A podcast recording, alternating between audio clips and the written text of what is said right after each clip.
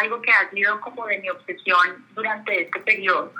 Pues las razones por las cuales está afectada la salud mental no, no son sorpresa para ti. Eh, el encierro, el aislamiento, la falta de contacto social, el miedo y la ansiedad que enfrentan de que de repente a ellos les toque un COVID grave, a sus padres, una muerte o, una crisis económica en el hogar porque perdieron trabajos, etcétera, eh, se conjuntan todos los posibles factores para que los jóvenes sean ansiosos. Y fíjate que pre-pandemia ya había un aumento muy significativo en los trastornos de salud mental de la población universitaria. En las universidades se ha sextuplicado, o sea, por seis los servicios de atención y consejería de estudiantes porque aumenta tanto la prevalencia de trastornos de salud mental entre esta población joven. Y eso era prepandemia.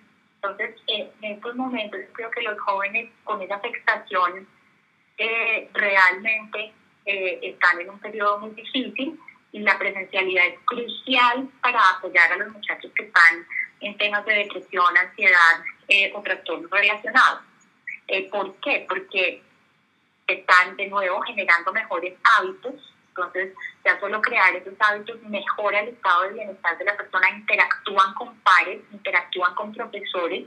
Cuando estamos en presencialidades, para ellos es más fácil buscar ayuda, tanto académica como socioemocional. Entonces, asisto a la consejería, asisto al centro de atención psicológica, voy a la biblioteca a que me apoyen con mi rezago académico, voy a un centro de apoyo académico para que me desatrasen en la materia eh, y entre ellos sobre todo la interacción de pares. Aquí tenemos la intención, Sofía, que digamos en todas las instituciones educativas estarán en misma, de resignificar la presencialidad.